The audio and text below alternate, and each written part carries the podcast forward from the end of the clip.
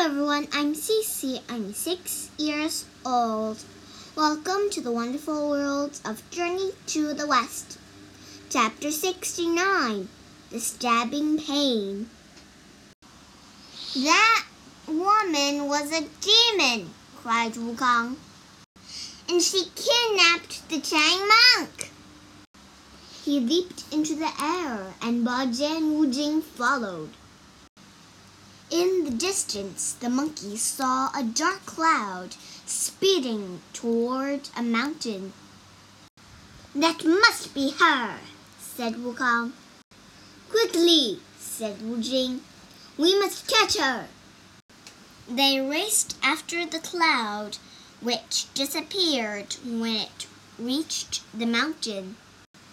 They soon arrived at the mountain and found a cave. Its door was closed. Wukong pounded on the cave door. Open up! he shouted. The door flew open and the woman came out. Who are you? demanded the woman. Why are you pounding on my door? Release our master! shouted Wukong, ignoring her questions. The woman laughed. Don't tell me what to do. The monkey attacked. Yeah!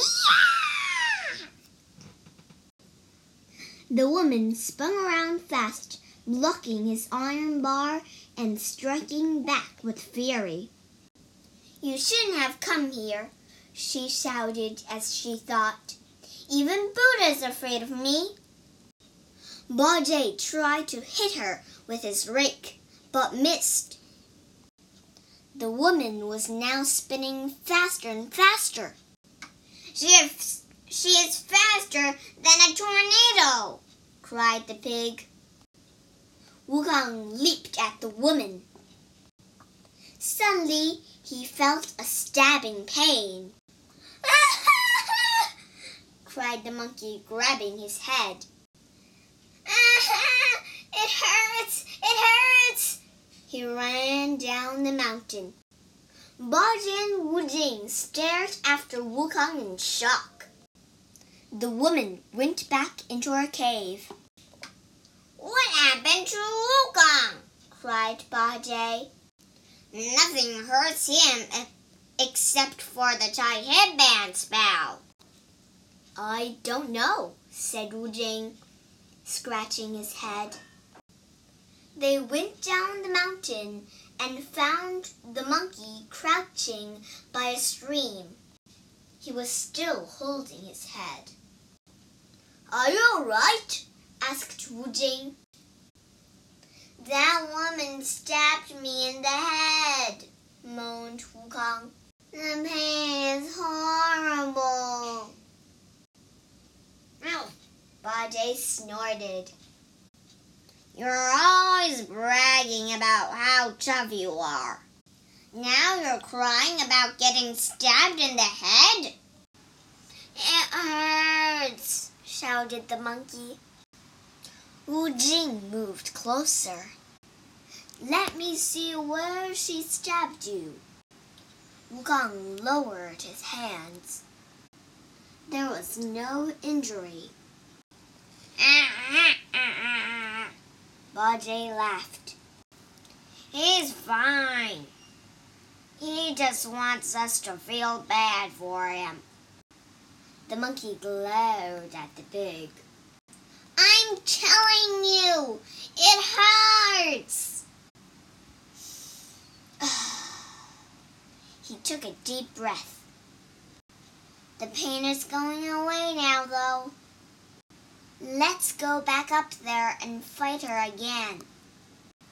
The three companions returned to the cave. Wukong, you stand back, said Bajie, laughing. I don't want you to get hurt again. Uh, Wukong clenched his teeth. Yeah! Pig hit the door with his rake. Smash! The door exploded. The woman ran outside. You smashed my door! she shouted. Release our master! shouted the pig. Or we'll smash your entire mountain! The woman spun around faster and faster. Bajie and Wujing tried to strike her with their weapons, but the woman was too fast. Wukong raised his iron bar, waiting for a good moment to strike. Suddenly Bajie cried out, Ah! He covered his nose and ran back down the mountain. The woman spun toward Wukong and Wujing. They turned and ran back down the mountain. Bajie was huddled on the ground, tears streaming from his eyes.